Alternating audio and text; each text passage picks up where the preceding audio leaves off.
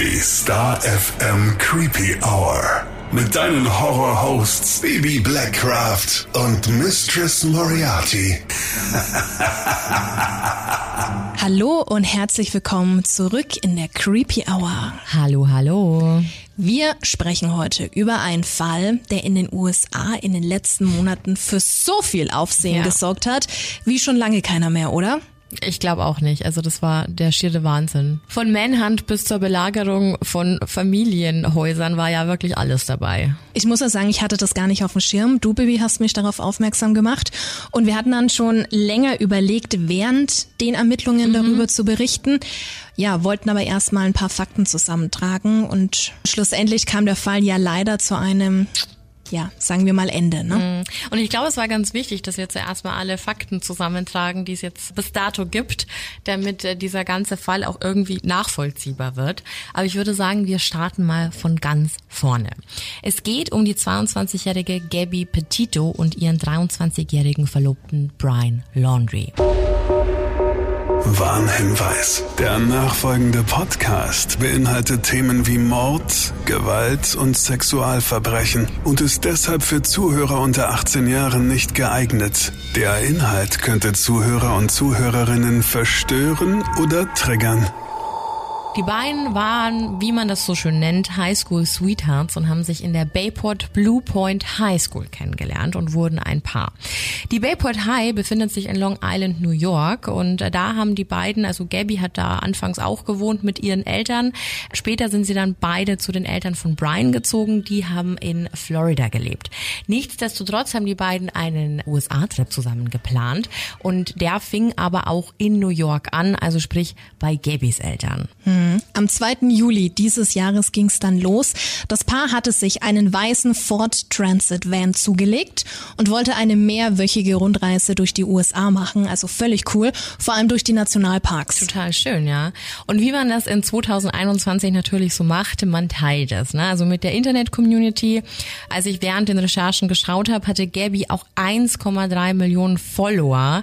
Das war natürlich auch schon nachdem der Fall durch die Medien gegangen ist. Aber unter dem Hashtag Vanlife hatte sie regelmäßig auf Instagram gepostet. Auch das stand in ihrer Instagram-Beschreibung und auch auf YouTube. Also man kann wirklich sagen, Gabby war eine Influencerin. Ja, die waren halt so ein typisches, ach, wie man sich das so vorstellt, ne? So ein junges Insta-Paar einfach. Also attraktiv, dann umgeben von Sanddünen, dann küssen sie sich auf Bergen, da haben sie dann in die Kamera gelächelt. Also alles perfekt in Szene gesetzt. Sechs Wochen lang schien das Glück der beiden nahezu perfekt zu sein, also eigentlich schon zu schön, um wahr zu sein. Dann aber der erste offizielle Zwischenfall. Am 12. August 2021 waren die beiden nämlich in der Ortschaft Moab im Bundesstaat Utah in den Streit geraten. Und zwar so heftig, dass es anderen Leuten aufgefallen ist. Also es wurde wahrgenommen. Später dann wurden sie auf einer Straße aufgehalten, weil Brian beim Fahren auffällig eine Kurve geschnitten hat und dabei sogar so ein Plastikbömpel an der, an der Seite gestreift hatte. Zwei Beamte nahmen den Van dann unter die Lupe und Gabby saß weinend auf dem Beifahrersitz und wurde aus dem Wagen gebeten. Brian musste im Van warten und Gabby dann dem Officer erzählen, was eigentlich passiert war. Gabby war total aufgelöst, aber ja, nennen wir es mal beschwichtigend. Auch Brian hat immer wieder alles heruntergespielt und was in dem Video wirklich zu sehen war oder zu sehen ist, das erzählen wir dir später noch. Auf Social Media bekam man davon natürlich aber überhaupt nichts mit. Also ich habe das mal gecheckt. An genau diesem Tag hat Gabby Bilder in ihrem Insta-Feed hochgeladen. Und darauf zu sehen ist Brian unter einer Felsenanordnung und die beiden küssen sich, ja. Und im Text schrieb sie, ein ruhiger Montagmorgen. Also man sieht mal, wie konträr das Ganze sein kann. Und auch in den darauffolgenden Tagen immer wieder sehr harmonische und tolle Bilder, wie sie zum Beispiel beide im Van rumlagen und kuschelten, was allerdings strange ist, denn am 17.8., also fünf Tage nach dieser Auseinandersetzung, ist Brian nämlich kurz nach Hause nach Florida geflogen und hat diesen Trip mit Gabby verlassen. Angeblich, äh, um Vorräte abzuholen und etwas zu Hause zu klären. Ich glaube, er wollte irgendwas kündigen, was uns Kosten verursacht hätte. Dann kehrte er am 23.8. nach Utah zu ihr zurück und sie setzten quasi zusammen die Reise im Van fort. Und das Bild aus dem Van wurde am 19.8. auf Gabys Account geladen. Also klar, um Content zu liefern, nimmt man immer mal wieder nicht so ganz aktuelle Bilder, also Hauptsache man kann halt regelmäßig was liefern. Aber sie wollte, obwohl er nicht da war, diesen Anschein aufrechterhalten, die beiden seien immer zusammen. Schon komisch, Ja. ne? Am 24. August wurde das Paar dann noch beim Verlassen eines Hotels gesehen und das in Salt Lake City in Utah. Und einen Tag später, also am 25. August, rief Gabby ihre Mutter per Videocall an und es war das letzte Mal, dass sie mit ihrer Mutter gesprochen hat. Einen Tag später dann der letzte Instagram-Post von Gabby. Zu sehen ist äh, eine strahlende Gabby mit einem gehäkelten Kürbis in der Hand. Sie trägt ein schwarzes T-Shirt und einen Rock und sie wirkt total glücklich und schreibt auch noch Happy Halloween unter dieses Bild. Also sonst nichts. Es gibt auch keine Angaben zum Standort oder so, was sonst eigentlich auch immer mit dabei, weil ich meine, bei so einem Roadtrip, wenn man die Community ja quasi dran teilhaben Ja. lassen will, machte das schon Sinn. Und jetzt wird's richtig komisch.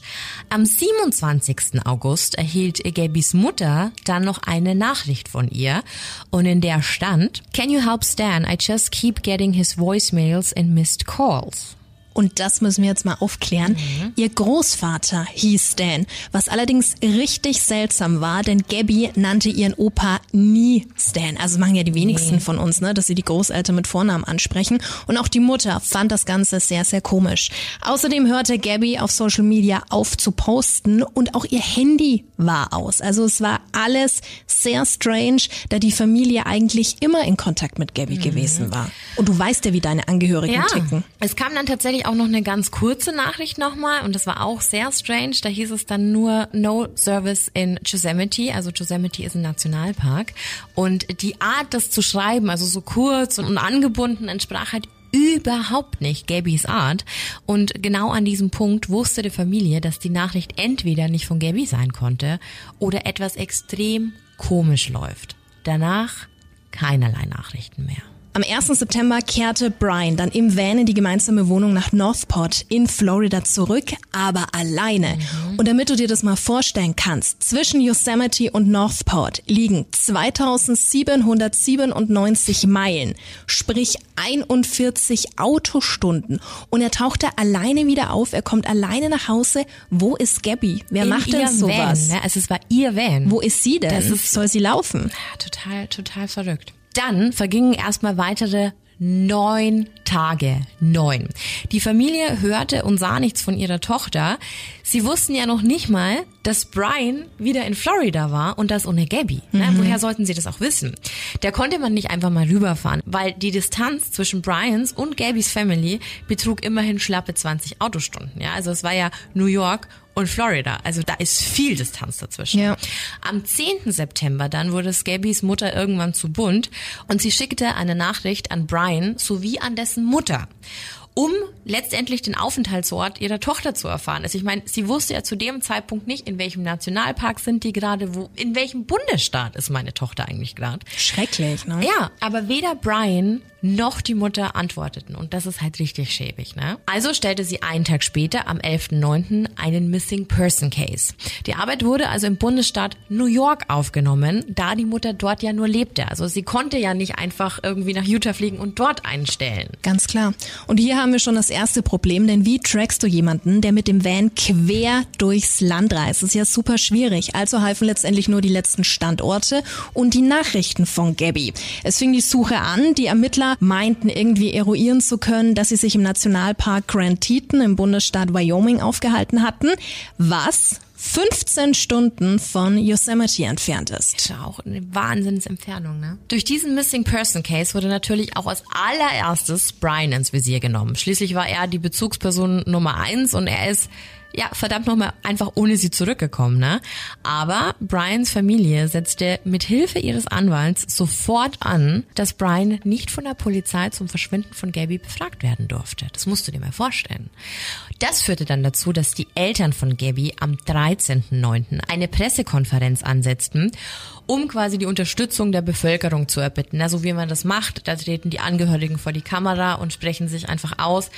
Sie wollen einfach nur ihre Tochter zurück und ähm, natürlich waren sie super empört, dass sich Brians Familie so verhalten hat, wie sie es getan hat und dass auch Brian mit niemandem sprach. Also wenn diese Person verschwunden ist und der Partner dann einfach dazu schweigt und auch die Familie die Füße stillhält, dann macht dich das wahrscheinlich wahnsinnig wütend. Ich wäre grantig. ja. Ich wäre richtig sauer. Am 14. September wurde Brian dann offiziell als Hauptverdächtiger im vermissten Fall um Gabby eingestuft. Um die Öffentlichkeit weiter zu animieren, eben nach den beiden Ausschau zu halten, wurden am 15.09. die Bodycam-Aufnahmen des Beamten veröffentlicht, der das Paar ja am 12.08. angehalten hatte. Wir gehen jetzt mal ein bisschen mehr auf dieses Video ein und das Ganze dauert schon ganz gut. Eine Stunde und 17 Minuten. Du siehst zuerst einen Officer im Auto sitzen. Er steigt dann aus, nähert sich dem weißen Van von Brian und Gabby und es ist kurz vor 17 Uhr. Auf dem Weg zum Van erkennst du aber schon die Umgebung. Es ist Utah, ganz klassisch, wie du es dir vorstellst. Braune Berge, alles so in Erdtönen gehalten. Und du siehst in diesem Video auch einfach, wie heiß es dort sein musste. Er geht zuerst auf die Beifahrerseite und du erkennst sofort eine sehr, wirklich sehr aufgelöste junge Frau hinter der Scheibe. Hier handelt es sich um Gabby. Und als sie dann die Scheibe runterlässt, entschuldigen sich die beiden und wollen auch erklären, warum sie gerade Schlangenlinien gefahren sind. Um die Situation dann zu entzerren und vor allem um Gabby aus der Situation zu holen, lässt der Beamte Gabby aussteigen, während er Brian um den Schlüssel bittet, damit er nicht wegfahren kann. Ne? Also der hat den dann vorne auf die Windschutzscheibe gelegt. Ja. Gabby steigt dann zitternd und total verheult aus und will sich unter Tränen erklären. Ne? Sie erzählt von einem Streit und dass sie heute Morgen schlechte Energie versprüht habe und dass es ihre Schuld war, warum sie gestritten hatten. Sie wäre gemein zu ihm gewesen und äh, sie hätte Angst Angstzustände und mentale Probleme. Sie erzählte aber auch, dass Brian sie morgens nicht in den Van steigen lassen wollte, bis sie sich nicht beruhigt hätte. Und man merkt auf dem Video, dass der Polizist sehr um sie besorgt war und er lässt sie in sein Auto einsteigen, um sich etwas zu beruhigen und auch um dieser, um dieser Hitze zu entkommen. Also der hat ja auch die Klima aufgedreht und hinter dem Auto trifft dann auch noch ein weiteres Polizeifahrzeug ein. Dann wird Brian gebeten auszusteigen und erzählt, was los war. Er erklärt, dass die beiden seit heute Morgen am Streiten waren und dem Officer fallen sofort zwei Kratzer auf Brians Wange auf. Er meinte, die Kratzer wurden durch Gabby verursacht. Also er wollte sie wegstoßen und somit beruhigen. Und dieses Wort beruhigen fällt wirklich ganz, ganz oft in ja. diesen Unterhaltungen. Irgendwie ist es dann eskaliert und sie hat den Schlüssel in der Hand und hätte ihn dann im Gesicht getroffen. Und wir alle denken da natürlich, warum sollte man sowas tun, wenn man nicht angegriffen wird, oder? Ganz genau. Der Polizist sieht das natürlich auch so und will Brians Hände sehen, wollte einfach kontrollieren, ob es da ja so klassische Kampfspuren gibt. Hat dann auch einen Kratzer entdeckt, aber Brian behauptet sofort, dass die Verletzung von einem Zaun stammen würde.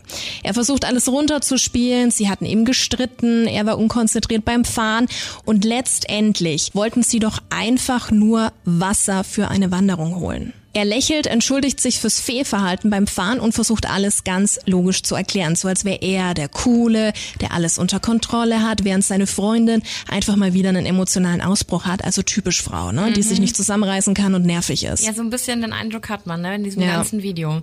Ein anderer Officer beschäftigt sich dann nochmal mit Gabby, also man sieht es auch immer, diese Sprünge, wenn nur der eine hatte eben diese Bodycam an. Und der andere Officer will eben wirklich wissen, was denn eigentlich los war. Ne? Also er bohrt quasi nochmal nach und er hat auch gefragt, ob Gabby Hilfe braucht. Gabby erklärt dann in der Unterhaltung, dass sie auf Brian eingeboxt hätte. Also so ein Knuff auf den Oberarm. Und wenn man sich Gabby mehr anschaut, also das ist eine ganz, ganz zierliche Person gewesen. So viel Kraft kann da nicht nee. dahinter gesteckt haben. Man sieht im Video dann auch, äh, wie Gabby ihr Gesicht in die Hand nimmt und zudrückt und ihre ganze Mimik und ihre ganze Körper Körperhaltung verrät, dass etwas ganz und gar nicht stimmt. Also sie wirkt sehr, sehr zurückgezogen und äh, einfach eine sehr, sehr verletzte Frau. Sie hat dann auch noch erklärt, dass Brian die Spur nicht halten konnte, weil es eben diesen Hieb von ihr gab. Und äh, alles das äh, war eigentlich schon so der Indikator auch für die Officer, dass es sich hier um eine sehr, sehr toxische Beziehung handelt. Und leider versteht man im Video nicht alles.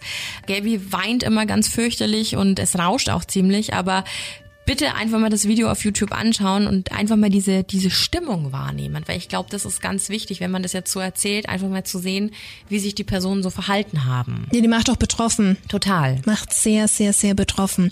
Das Ganze geht leider noch weiter und Brian beteuert, dass er Gabby liebt und dass es doch alles ein Missverständnis war. Aber trotz allem bleibt er dabei und hat gesagt, dass sie gerade das einzige Problem sei, das sie hier überhaupt hätten. Der Polizist nimmt dann nach ungefähr 40 Minuten auch noch eine kleine Beweislage auf und fotografiert zum Beispiel die Verletzungen an Brian. Also schon gut, dass der da so auch. voll mitgedacht hat. Und er fotografiert auch den Van. Also der Fall wird ja aufgenommen, so richtig und äh, dokumentiert und alles. Als Gabby dann gefragt wird, warum sie überhaupt auf ihn in Anführungszeichen eingeschlagen habe und ob sie das überhaupt gemacht hat, um ihn zu verletzen, hat sie das natürlich sofort verneint und hat unter Tränen gesagt, ich wollte, dass er aufhört, mir zu sagen, dass ich mich beruhigen soll.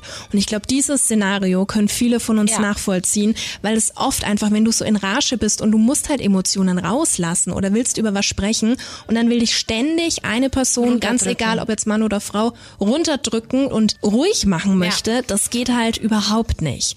Nachdem die Daten dann von beiden aufgenommen wurden, wurde Gabby verwarnt und der Polizist hat die beiden für eine Nacht separiert. Auch da sind Bibi und ich uns einig, schlaue Entscheidung. Ja. Der Polizist hat für Brian ein Hotel organisiert und Gabby wurde der Van überlassen. Der Polizist hat Brian dann sogar noch ins Hotel gefahren und ja, so viel erstmal zu diesem Video. Also ich habe ganz, ganz viele Artikel dazu gelesen und als ich auch noch nicht so im Thema drin war, hieß es immer, ja, die Polizisten haben sich da falsch verhalten. Ich hatte den Eindruck überhaupt nicht. Hm. Ich fand, dass dieses ganze Szenario, es waren ja am Schluss, glaube ich, fünf Polizisten dann vor Ort. Eine Menge. Ähm, also Polizisten und Polizistinnen. Und ich fand, also auch einer hat sich mit ihr über toxische Beziehungen ja. unterhalten. Und ich fand, dass da ein sehr, sehr großes Mitgefühl mitschwang. Und auch dieses Ding, hey, wir fahren dich jetzt einfach mal ins Hotel und du bleibst bitte im Van. Ich will nicht, dass das passiert, war eigentlich ein sehr gutes Verhalten. Sehr empathisch. Ich finde auch. Ja. Also ich finde auch. So, aber wenn man dieses Video jetzt mal äh, gesehen hat und sich das Ganze mal wirklich auch, also weiß nicht, uns ging es immer wieder so, dass wir immer mal wieder vor und zurück gespult haben, um uns Sachen und Situationen nochmal neu anzugucken. Manchmal fühlen sich die Situationen sehr, sehr falsch an, denn äh, Brian wirkt oft wie das Opfer in dieser Situation. Und vielleicht kam er ja wirklich nicht mit der emotionalen Lage seiner Freundin klar, aber anstatt einfach zu gehen, geschah dann anscheinend etwas anderes. Am 17. September passierte nämlich Folgendes. Brian Laundries Familie meldete sich bei der Polizei in Northport und teilte den Beamten mit, dass Brian seit dem 14. September verschwunden ist. Also seit dem Tag, an dem er offiziell als verdächtig galt. Na, sehr, sehr komisch.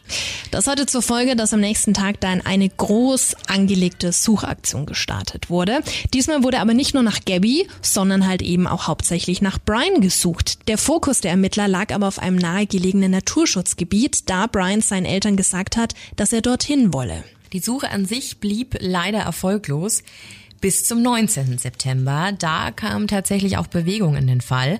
Und zwar durch YouTube, ne? Also äh, man sieht, es ist ein Influencer-Fall und der wurde auch ganz gut durch äh, YouTube befeuert. Denn eine Familie, die im August Urlaub in Wyoming gemacht hatte, fuhr auch durch den Nationalpark Grand Teton. Und auf einer dieser Aufnahmen war Gabby und Brians Van zu sehen, also ganz eindeutig. Und die Aufnahme war vom 27. August.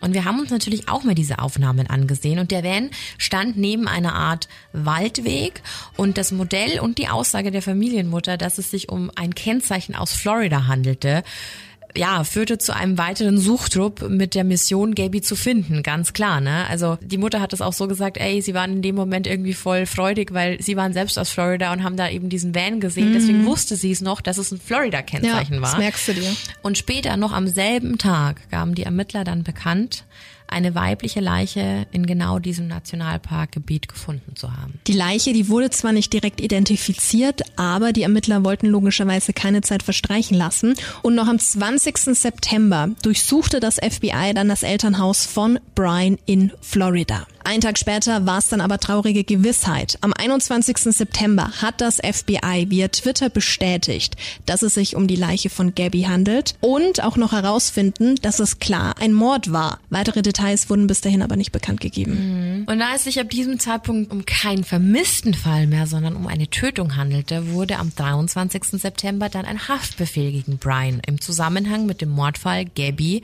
durch das FBI ausgesprochen. Und die Dynamik und das öffentliche Interesse hat sich mit der Nachricht über Gabys Tod komplett verändert. Also gefühlt ganz Amerika wollte jetzt Brian finden. Was ist passiert? Warum hat es getan? Das waren eigentlich noch so die humansten Aussagen. Also man kann schon richtig von einem Lynchmob sprechen. Und klar, man kann sich vorstellen, wie wütend und aufgeheizt die Menge da war. Und gleich am Tag drauf weitete sich die Suche dann aus. Brian sollte um jeden Preis gefunden werden. Also jetzt standen ja auch die Behörden unter ordentlich Druck. Ne? Wenn die ganze Welt zuguckt, dann werden die vielleicht auch noch mal gängiger. Ja. Das FBI und die Polizei in Florida setzte dann Spürhunde ein und spezielle Suchgeräte. Das Problem war nur, dass dieses ganzige sumpfige Terrain des Naturschutzgebietes so viele Ecken und Winkel hatte und eben auch ganz viel unter Wasser stand, dass es sehr, sehr schwer war, das alles zu durchsuchen und vor allem auch zu durchqueren. Und währenddessen wurde die Todesursache von Gaby bekannt und die lautete Tod durch Strangulation. Die Suche wurde also immer größer und es gab auch ganz viele Hobbydetektive. Natürlich wurden da noch Theorien im Netz verbreitet. Bibi, du hast es ja vorhin schon angesprochen, ne? Wenn ja. du Influencer bist, dann ist es natürlich nochmal alles viel, viel größer und Viele flogen dann auch mit Drohnen über das Haus der Laundries. Also es war total verrückt und dann gibt's ja auch noch diese Theorie zum Gartenbeet, die ja völlig gaga ist. Da hast du noch weitere Infos, gell? Ja, also wie gesagt, das ist, ich, ich war auf so vielen Instagram-Seiten, die sich irgendwie gefühlt nur noch mit diesem Thema befasst haben. Und es gab ganz, ganz viele private Aufnahmen, schlechte Kameraaufnahmen von Handys, von Drohnen etc. Und da gab's eben diese eine schlechte Aufnahme einer Drohne, die die Eltern von Brian beim äh, Gärtnern störte. Also die mhm. hatten so ein typisches Florida-Home, äh, so klassisch mit ähm, Garten, dann noch einem eingezäunten und überdachten äh, Pool mit draußen. Und man sah eben, wie die beiden gerade an so einem Beet hantieren und da halt umpflanzen, eben aus der Vogelperspektive. Und plötzlich springt das Bild so ein bisschen, dass es glitscht. Und rechts unten am Beet da bewegt sich etwas. Und es sieht so aus, also es sieht wirklich nur so aus, als ob jemand seine Hand rausstrecken würde aus diesem Beet. Und das führte zur Theorie, dass sich Brian in einem Bunker unter dem Blumenbeet seiner Eltern verstecken würde. Und äh, also alleine diese Vorstellung, ne? also dass das Essen durch das Blumenbeet gereicht wird Völlig und dass das dann jemand auf Video einfängt, ist total verrückt. Ich werde dieses Video dann auch mal suchen und dann mit hochladen, mhm. weil es sieht wirklich so aus. Mhm. Ne? Also es ist halt irgendwie ein ja, Bildfehler. So. Ich traue es auch den Leuten zu, dass sie das einfach manipuliert haben, aber es war auf jeden Fall im Umlauf. Zusätzlich gab es dann zum Beispiel noch ähm, Aufnahmen von Wildkameras in den Sümpfen und jeder Mann, der da halt irgendwie darauf zu sehen war, war halt automatisch Brian. Ne? Also da ging so eine richtige Hetzjagd los und es war total kurios und ich verstehe das, wenn man jemanden wirklich finden will, dass man wirklich alles als Hinweis sieht ne? und alles irgendwie logisch erscheint. Aber das ist ja dieselbe verrückte Wahrnehmung wie bei Verschwörungstheorien. Hm. Und wir kennen das ja auch aus vielen verschiedenen Bereichen. Die Menschen wollen einfach ihren Senf zu geben, die wollen sich wichtig machen, mitreden. Umso trauriger ist es, dass eben auch hier in diesem Fall viele Menschen das ganze Szenario ausgenutzt haben. Wir haben auch gelesen, dass am 26. September Doc the Bounty Hunter vor der Tür der Laundries stand und ihnen tatsächlich helfen wollte, ihren Sohn zu finden, was an sich ja schon nett ist, aber halt nicht, wenn es dann zu riesig wird und die Leute dann auch in den Talkshows sitzen ja. und so weiter. Für alle, die the Bounty Hunter nicht kennen, Baby, magst du den mal kurz beschreiben? ja, the Bounty Hunter ist äh, der amerikanische Carsten Stahl, für alle, die Carsten Stahl kennen. Es ist halt ein äh, Kopfgeldjäger und äh, hatte damals seine eigene Show, ich weiß nicht, in den 90ern oder Anfang 2000ern. Ich habe das auch immer geguckt. Der hat halt selber die Leute dann quasi verhaftet und äh, zu den Gerichten gebracht und hat dann dafür Geld bekommen. So ein ganz äh, ulkiger Typ mit blonden Fukuhila und so Indianerschmuck, braun gebrannt und ja. Klassisch, wie man es sich vorstellt, ne? Ja, und äh, ich glaube, der ist auch gar nicht so cool, was so politische Sachen angeht oder so. Aber das ist so eine sehr schillernde Figur in diesem ganzen True Crime Fall. Und ich glaube, der ist halt einfach wieder aufgestanden und dachte sich, hey, das ist jetzt meine hm, Chance, hm, mal wieder ich. irgendwie in die Medien zu kommen. Ich habe mir das Video auch angeguckt, wie er da wirklich, der hat bestimmt so fünf Minuten an diese Haustür von den armen Menschen geklopft. Und ich denke, also ob die jetzt involviert waren oder nicht, mal dahingestellt, aber du willst ja in dem Fall einfach nur deine Ruhe. Zuerst hast du irgendwie mit tausend Reportern vor deiner ja. Tür zu kämpfen und dann steht auch nur dieser Vogel aus dem Fernsehen da vor deiner Tür. Und äh, der hat dann danach eben auch ganz viele Interviews gegeben, war dann auch in den Sümpfen unterwegs und so. Und hat dann da auch allen Leuten irgendwelche Theorien mit auf den Weg gegeben, wo er denkt, wo sich Brian jetzt gerade aufhält, hat sich dann aber auch irgendwann rausgenommen. Und ich denke, was wir Deutschen auch gar nicht so greifen können, ist, wie normal das für Amerikaner oft ist, so einen Fall wirklich in die Öffentlichkeit zu tragen. Ne? Ich habe zum Beispiel gesehen, dass die Petitos, also Gabys Family, im Oktober schon bei Dr. Phil in der Show saß. Also es ist so eine Talkshow, Dr. Phil.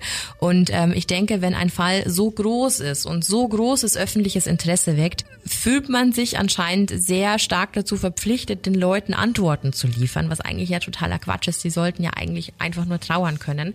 Aber bei den Amis ist das halt oft so. Also das ist halt einfach eine andere, ja, andere Art, Dynamik auch. Andere Dynamik, mhm. andere Kultur und ein anderes Selbstverständnis mit sowas eben offener umzugehen. Ganz genau, so ist es. Ja, und die Suche nach Brian hielt Amerika natürlich weiterhin in Action. Alle haben den Fall verfolgt und haben weiterhin drüber gesprochen, gerätselt und so weiter. Bis zum 21. Oktober. Da wurden dann Überreste einer Leiche gefunden. Und das im Mayakahatchee Creek Park. Bereits einen Tag nach dem Fund gab dann das FBI bekannt, dass es sich hierbei um Brian handelt. 33 Tage lang haben dann verschiedenste Spezialeinheiten nach dem Mann gesucht. Und jetzt taucht er einfach so auf. Das ist schon heavy, oder? Ja, ja. Den Grund dafür lieferte Michael McPherson vom FBI in Florida, denn der hat erklärt, das natürlich in einem offiziellen Statement, dass die Suchkräfte ziemlich genau an dieser Stelle, das ist so verrückt, ihre Suche vor 33 Tagen begonnen hätten und die Sümpfe und Wälder wochenlang durchsucht hatten. Das sind es natürlich schon Stellen, wo du theoretisch gut eine Leiche äh, verschwinden total, lassen kannst. Total. Aber wie gesagt, vor 33 Tagen. Und diese Stelle, an der nun die Überreste sichergestellt wurden, waren aber erst jetzt zugänglich geworden, da der Wasserpegel gesunken mhm. war. Sprich, der Park war zuvor auch für die Öffentlichkeit gesperrt. Es stand halt einfach alles unter Wasser und dann hat man ihn nicht gefunden. Also es ist äh, total dubios. Brian konnte auch tatsächlich nur anhand seiner Gebissmerkmale identifiziert mhm. werden. Seine Überreste waren durch die lange Zeit im Wasser natürlich äh, sonst nicht mehr identifizierbar. Und ähm, es wurden zusätzlich noch persönliche Wertgegenstände wie sein Rucksack und auch sein Laptop sichergestellt. Ja, irgendwie hatte das Ganze schon einen komischen Beigeschmack, weil die Eltern von Brian haben ja anfangs diesen Hinweis gegeben, wo er hin wollte. Ja, also genau. genau dieses Gebiet. Und in 33 Tagen haben sich die Laundries tatsächlich ganze zweimal an der Suche nach ihrem Sohn beteiligt. Zweimal. Und genau an demselben Tag, an dem sie das das zweite Mal tun, findet man etwas. Ja? So verrückt. Jetzt wurden natürlich Vermutungen laut. Wurde die Leiche dort platziert? Ist es ganz sicher Brian? Wurde da was vertuscht, ne? Also der Fundort liegt auch ungefähr fünf Kilometer von Brians Elternhaus entfernt. Die Gegenstände wurden entlang von dem Weg dorthin gefunden. Also egal ob Wasser hin oder her, eigentlich hätte das ja irgendwie aufploppen müssen. Ne? Also es ist schon sehr komisch, dass es dann genau aufploppt, wenn die Eltern mit dabei sind. Haben es die also platziert? Hm. Oder Wurde da was gefaked? Ja, wurden die Beweise manipuliert? Ja. Ne? Das ist natürlich die große Frage. Aber das wurde mittlerweile vom FBI ausgeschlossen, weil die Eltern eben unter ständiger Beobachtung standen. Es gibt aber noch ein weiteres Rätsel. Niemand weiß, was Brians Todesursache war. Niemand. Die Überreste wurden jetzt an einen forensischen Anthropologen weitergegeben. Fest steht aber, dass eben die Überreste teilweise von Alligatoren angefressen wurden. Also ziemlich. Ja, Florida. Das ja. ist äh, Sumpfgebiet sehr, sehr, sehr schwierig. Deswegen Ärgerlich sage ich, man auch, kann ja. da auch sehr schnell jemanden verschwinden lassen. Mhm. Also naja, aktuell befasst sich auf jeden Fall das FBI noch mit den Textnachrichten und dem digitalen Fußabdruck von Brian, um so vielleicht noch irgendwie die Tat rekonstruieren zu können. Also das heißt, der Laptop und sein Rucksack waren ja auch im Wasser. Es wäre also möglich, dass Brian vielleicht vor seinem Tod ja noch einen Abschiedsbrief hinterlassen Könnte hat, wo sein, er vielleicht auch angibt, was mit Gabby passiert ist und wieso es dazu gekommen ist. Es wäre vor allem Gabbys Familie zu wünschen, dass sie endlich wissen, was mit ihrer Tochter passiert ist und vor allem welchen Grund es dafür gab. Ne? Also ich glaube, unter allen Aspekten, was die Öffentlichkeit betrifft, ist das der allerwichtigste Punkt. Ja. Was ich auch noch sehr spannend finde, Brian muss sich ja jetzt nie für den Tod von Gabby verantworten. Allerdings gab es vorher schon einen Anklagepunkt, weil er hat nämlich eine Anklage wegen Bankbetruges bekommen, weil er zwischen dem 30.8. und 1.9., also das spricht, als Gabby schon tot war, mit der EC-Karte von Gabby bezahlt hat. Und das, das war die einzige Anzeige, die er in dem Fall bekommen hat, die Ja. man ihm beweisen konnte. Ja, Ne? ja. das ist so wirr. So wirr und dieser Fall steckt voller Theorien. Mhm. Also du, es hört ja überhaupt nicht mehr auf. Hat Brian jetzt Gabby getötet? War vielleicht jemand Drittes involviert? Könnte ja auch sein, ne? Könnte auch Es- sein. Man weiß es nicht. Ganz klar. Es gibt noch Spekulationen, was es mit dieser Stan-Nachricht auf sich hatte. Ne? Stan, Mhm. Ja. ähm, du erinnerst dich, der Opa, Ja, also wie gesagt, das Internet ist voll mit Theorien zu allem, aber Stan hat es den Leuten irgendwie ganz besonders angetan. Und ich habe mal geguckt, was es da alles für Möglichkeiten und Varianten gab. Also die erste Theorie. Stan. Also vielleicht war der Text ja schon da von Brian und vielleicht hatte Gabby ihren Opa als Stan eingespeichert und er wusste das vielleicht nicht, was für mich sehr komisch wäre, wenn sie schon so lange zusammen sind, dann weiß er ja, wie sie ihren Opa nennt. Ja. Aber das war quasi somit der erste Hinweis, dass wenn es so gewesen wäre, dass Brian das quasi für Gabby geschrieben hat, dass Gabby da ja vielleicht schon tot war. Also das ist diese erste could be Vermutung. possible, ja. Die zweite Theorie wäre, Stan steht für das Lied von Eminem, in dem es darum geht, dass der Freund seine schwangere Freundin umbringen Das will. ist, Entschuldigung, dass ich dich unterbreche, das ist so krass einfach. Ja, und also ich habe jetzt auch sofort dieses dieses Video Ja. vor mir, ne, mit diesem Regen und der Ja. Brücke und so und sie im Kofferraum. Gab natürlich dann Anlass, dass in der Autopsie auch geklärt werden musste, war Gaby denn vielleicht schwanger? War sie aber nicht. Ja gut, dann fällt Ja. Das schon mal weg, ja. Aber auf was die Leute alles kommen. Ja. Und die dritte und für mich auch am plausibelsten wäre jetzt, dass Stan eine Abkürzung war und sie ihre Eltern somit informieren wollte. Stan, send the authorities now. Also quasi ein SOS, jetzt sofort bitte die Polizei hinzuschicken, wo auch immer sie sich aufhält. Also gerade in einer toxischen Beziehung und in einer gewalttätigen Beziehung, was für mich so ein bisschen den Anschein macht, dass das vorher schon so Naja, war. aber hallo, also, also- dass es da häusliche Gewalt gab, ne, also sehr, sehr ungesund alles, könnte ja sein, oder? Ja, allein schon das Video. Sie war einfach so verängstigt. Allein, dass er ihr schon teilweise halt das Wort, naja, nicht das Wort verbietet, aber halt sie immer klein macht Ja. und als Gaga hinstellt, Ja. als verrückte Frau. Ja. Das ist nicht ganz koscher. Und wie gesagt, wenn du ein Problem damit hast, dass jemand irgendwie anders tickt als du oder emotional andere Bedürfnisse hat, dann geh doch bitte einfach. Ne? Ja. Also welchen Grund hatte das? In welchem Stadion war ihre Beziehung so weit, so festgefahren, dass man das nicht mehr mit einer Trennung hätte lösen Vor können? allem, sie waren ja noch so ein junges Paar. so jung. Ja. Ich musste da auch an ganz viele andere solche Dinge denken. Wir hatten das ja erst vor einem Jahr oder so, diese Netflix-Doku mit dem Vater, der seine beiden Kinder und die Mutter umgebracht hat. Wie weit muss es kommen, dass dein letzter Ausweg der Mord ist? Da musste schon völlig am Ende sein. Und, und wie gesagt, diese ganzen Aufnahmen machen, glaube ich, diesen Fall so interessant, weil jeder darauf Zugriff hat. Jeder kann gerade noch gucken, wie war ihr Instagram? Ich meine, das ist jetzt zwei Monate her. Ne? Wer war sie? Man hat ja immer durch Instagram dieses Gefühl, man kennt Menschen, weil die einfach einen Einblick in ihr Leben gewähren, auch wenn es Ja. nur Ausschnitte sind. Dann haben wir dieses Video gesichtet. Und man sitzt vor dem, vor dem Rechner und vor diesem Video. Wenn man weiß, was passiert ist, sieht man so viele Red Flags, wie man heutzutage so schön sagt. Deswegen, wie gesagt, ich fand schon, dass die Polizisten sich nicht schlecht verhalten nee, hatten. muss ich dir zustimmen. Ja, was jetzt für uns noch ganz, ganz wichtig war, für solche Fälle gibt es ja auch ein Handzeichen, was sehr unbekannt ist, meines Erachtens immer noch. Und dass man immer und überall an andere Menschen richten kann. Aber sollte dir jemand mal seine Handinnenfläche zeigen, den Daumen einschlagen und dann eine Faust schließen, ist das ein SOS-Zeichen. Bibi und ich haben ein kurzes Video aufgenommen und werden dir das dann auch nochmal auf Instagram hochladen, dass du dann eben dieses Handzeichen siehst. Wie gesagt, es ist super schnell umgesetzt. Und vor allem immer erkennst, wenn das jemand anderer macht. Ganz genau. Wir haben auch noch einen Tipp für dich. Vielleicht hast du ja eine Freundin, eine Nachbarin oder auch einen Freund, das kann ja auch sein, die eben in einer schlechten beziehungsweise toxischen Beziehung stecken und du dir nicht sicher bist, wie du helfen kannst. Du kannst dir auch jederzeit Rat holen. Einfach ein offenes Auge haben, ein offenes Ohr, weil ganz viel steckt einfach in Nebensätzen oder zwischen den Zeilen. Und ähm, ich habe mal ein bisschen gegoogelt. Es gibt das Hilfetelefon, es gibt das Frauenhaus, es gibt die Internetseite frauengegengewalt.de. Du kannst dich auch als Freundin, als Freund an solche Stellen mal wenden und sagen, hey, ich habe das mitbekommen. Wie wären die nächsten Schritte? Ja. Wie kann ich helfen? Und Bibi, du hast ja leider schon mal eine ähnliche Erfahrung gemacht, ne? Ja, äh, meine aller, allererste Beziehung äh, war auch sehr, sehr toxisch und lief auf Manipulation und emotionale Erpressung und Unterdrückung raus. Also war schon auch sehr kurz vor äh, häuslicher Gewalt. Mhm. Und es hat mich, ich war noch super jung, ne? Also ich wusste nicht, wie es eigentlich laufen sollte, hatte keine verhältnismäßigen Erfahrungen zu sagen, okay, da läuft was schief.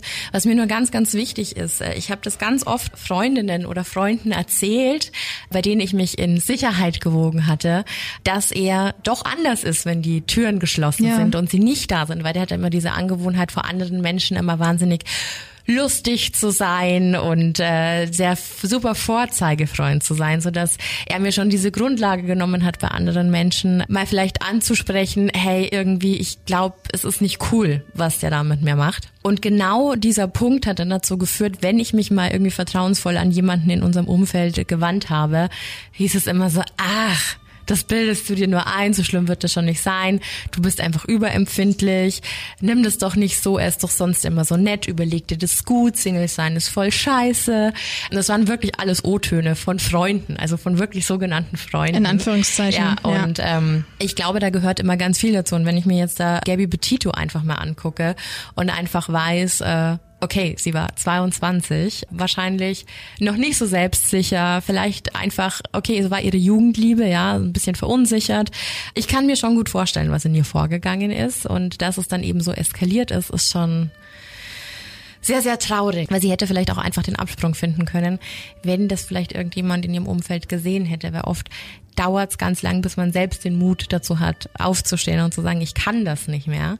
Oft hilft es wirklich, wenn da Leute in deinem Umfeld sind, die dich da irgendwie ermutigen und sagen, hey, so, das macht dich nicht glücklich, so, das ist nicht normal, das ist super toxisch. Du brauchst ab und zu vielleicht einfach mal den Einfluss von außen. Was war dann letztendlich der Punkt, wo du gesagt hast, okay, jetzt ist Schluss? Eine erhobene Hand. Und es war so kurz vor knapp, dass er zuschlägt. Das war dann der Moment. Und da hatte ich Gott sei Dank eine Freundin, zu der bin ich dann gefahren die hat mich dann tatsächlich drei Tage bei sich behalten. Also die hat mir wirklich verboten, nach Hause zu fahren. Ich hab, bin eben aus der Situation auch raus und habe gesagt, das war's jetzt. Und als ich dann nach drei Tagen gekommen bin, wieder in die Wohnung gekommen bin, war das ganze Zeug Gott sei Dank weg. Und ich bin sehr froh, dass er das gemacht hat, weil sonst, ich weiß es nicht, ob ich das sonst. Also auch so Situationen, wenn man dann zusammen wohnt, das unterschätzen ganz viele Menschen. Und dann ist es immer sehr leicht gesagt, ja, dann mach doch einfach Schluss, dann geh doch halt einfach weg, dann zieh doch einfach aus. Aber es gibt halt auch gewisse ja, Zeitfenster, die eingehalten werden müssen. Du findest nicht einfach von heute auf morgen. Wenn ich heute sage, hey, es ist Schluss, dann zieht die Person am nächsten Tag nicht aus. Also das ist der Bestfall, dass es so funktioniert. Aber in den meisten Situationen ist man ja immer noch mit der Person in einer Wohnung gefangen. Und das mag mit Leuten oder mit Partnern, die im Guten auseinandergehen, gar kein Problem sein. Es ist wahrscheinlich dann einfach nur emotional befangen und schwierig. Aber wenn du mit einem Aggressor irgendwie zusammen wohnst, der psychischen Druck auch auf dich ausgeübt hat und da wo du schon irgendwie, ja, so irgendwie auf, auf Eierschalen um den rumgehst, weil du dir immer denkst, okay, jetzt explodiert's gleich wieder, jetzt streiten wir wieder oder nach mir werden Sachen geschmissen, ich werde an die Wand gedrückt oder mir wird äh, Gewalt angedroht, dann macht das Ganze schon wirklich schwer dann macht es wirklich schwer, ja. Was wäre zum Abschluss nochmal dein Tipp für Betroffene, für alle, die jetzt zuhören, egal ob Mann oder Frau, die in einer toxischen Beziehung stecken? Versuch irgendwie jemanden zu finden, mit dem du darüber reden kannst und versuch dich aus dieser Situation zu entfernen und denk immer dran, dass es dein Leben ist und dass du es nicht verdient hast, dass jemand so mit dir umgeht. Und ich weiß, dass man ganz oft in der Situation ist, dass man sich denkt so, ey, so schlimm ist er gar nicht oder ey, wir lieben uns doch. Keine Liebe dieser Welt rechtfertigt Demütigung, Gewalt oder auch emotionale Erpressung. Und da ist, glaube ich, ganz wichtig, zu erkennen, wann ist es Liebe und wann ist es was ganz, ganz anderes und wann tut's mir nicht mehr gut. Und einfach Hilfe holen. Auch psychologische Hilfe ist da immer sehr, sehr gut. Und sich nicht schämen, ne? Niemals, niemals. Also weil man ist ja selber nicht das Problem, sondern der Partner einfach in der Situation, der einfach nicht mit einem gut umgeht. Und da einfach immer nur die Fehler bei sich zu suchen, ist auf jeden Fall der absolut falsche Weg. Danke, dass du das so offen drüber sprichst. Gerne. Ja, heftiges Thema ne? Ja. und äh, heftige Story. Ich wollte auch übrigens noch auf etwas zurückkommen, was in dem Fall Gaby Petito auch ganz, ganz wichtig ist. Laut einer Studie aus Dezember 2020 galten alleine nämlich in Deutschland 8600 Menschen als vermisst. Und mehr als die Hälfte davon waren Kinder und Jugendliche. Und in den USA sollen es laut Statistik, halte ich fest, 600.000 Menschen pro Jahr sein. Und ungefähr 4400 davon werden dann tot aufgefunden. Ja, und der Rest? Die sind einfach verschwunden. Das ist so krass. Ja.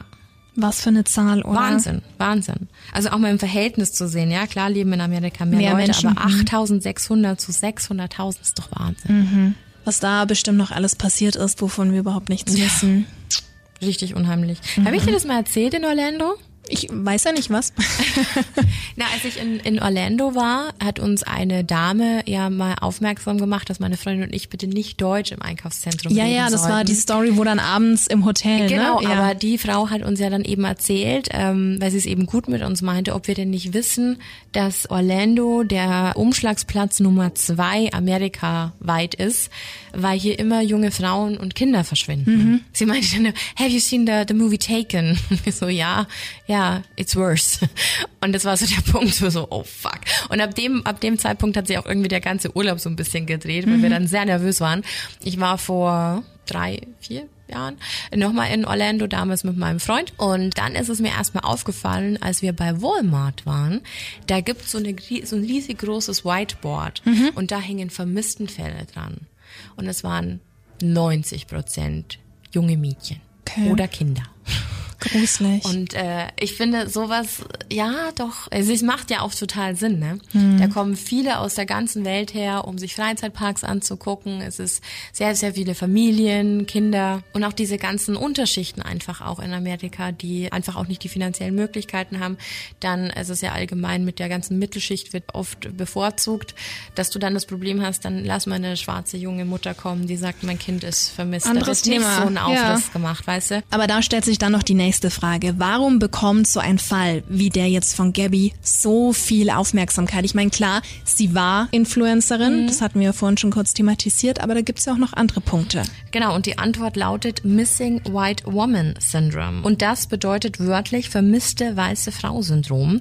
Diese Betitelung beschreibt quasi die überproportionale intensive Berichterstattung der Massenmedien und vor allem Fernsehsender, in der vermisste Fälle von jungen und vor allem weißen Frauen oder Mädchen aus der Mittelschicht mehr Aufmerksamkeit geschenkt wird als allen anderen. Und genau das siehst du hier. Und ich hatte mit dir auch schon drüber geredet, na, wenn du dich da erinnerst, Fall Rebecca zum Beispiel oder Peggy. Maddie. Alles. Also, und das ist alles, ich glaube, es ist schon immer schlimm, aber es passieren so viele andere schlimme Dinge mit anderen Frauen und Kindern und die, da hörst du nix von. Es ist ein Trauerspiel. Wir haben jetzt bald 2022 und es ist noch immer Thema. Ja, absolut. Das ist genau der Punkt, warum da so viel Massenandrang herrscht, weil du einfach auch diese Bilder einfangen kannst. Ne? Jetzt gerade bei Gaby, diese ganzen tollen Instagram-Bilder, ja, die sind ja prädestiniert, um da quasi auf äh, CNN dann noch, noch so eine Berichterstattung zu machen und hier und da und dann siehst du sie mit ihrem Freund und dann siehst du sie da und lächeln. Und das gibt's ja oft in ganz anderen Fällen nicht, wenn da auch die Familien nicht so kooperationsbereit sind. genau. Und du kannst es eigentlich am aller, allerbesten mediengeil ausschlachten. Und genau da liegt der Punkt. Und das kann sich irgendwie jeder mit einem jungen, weißen, blonden Mädchen identifizieren. Und das ist schon sehr traurig. Ist es. Ja. Aber auf jeden Fall ein super spannender Fall, ähm, weil man einfach so viele Aspekte hat. Man sieht, was Massenhysterie auslöst und der Punkt einfach häusliche Gewalt, toxische Beziehungen, dass da einfach mehr der Fokus drauf liegen sollte. Ich finde auch, dass man dazu irgendwie Klassenunterricht geben sollte. So praktische Sachen. Im besten Fall. Ja, weißt du, da, wir lernen so viel Mist in der Schule. Äh, Das wären mal sehr, sehr gute Sachen, wie man sich emotional und psychisch auch auf solche Angelegenheiten im Leben vorbereiten kann. Auch Tod. Alles. Ne? Also da vielleicht mal so ein Anreiz. Ja, was lernen wir heute? Besser hinschauen, Das Handzeichen ganz wichtig. Genau, und besser hinschauen. Ohren offen halten Ja, und die Probleme anderer nicht runterspielen. auf jeden Fall. Ne? Ja, war heute ein hartes Thema. Ja, muss man erstmal sacken lassen, die heutige Thematik. Wir hoffen aber trotz allem, dass du Spaß hattest. So ist es und was draus mitnimmst. In diesem Sinne, bleib gesund Das sowieso. und wir hören uns beim nächsten Mal. Bis dahin. Bye bye. Ciao.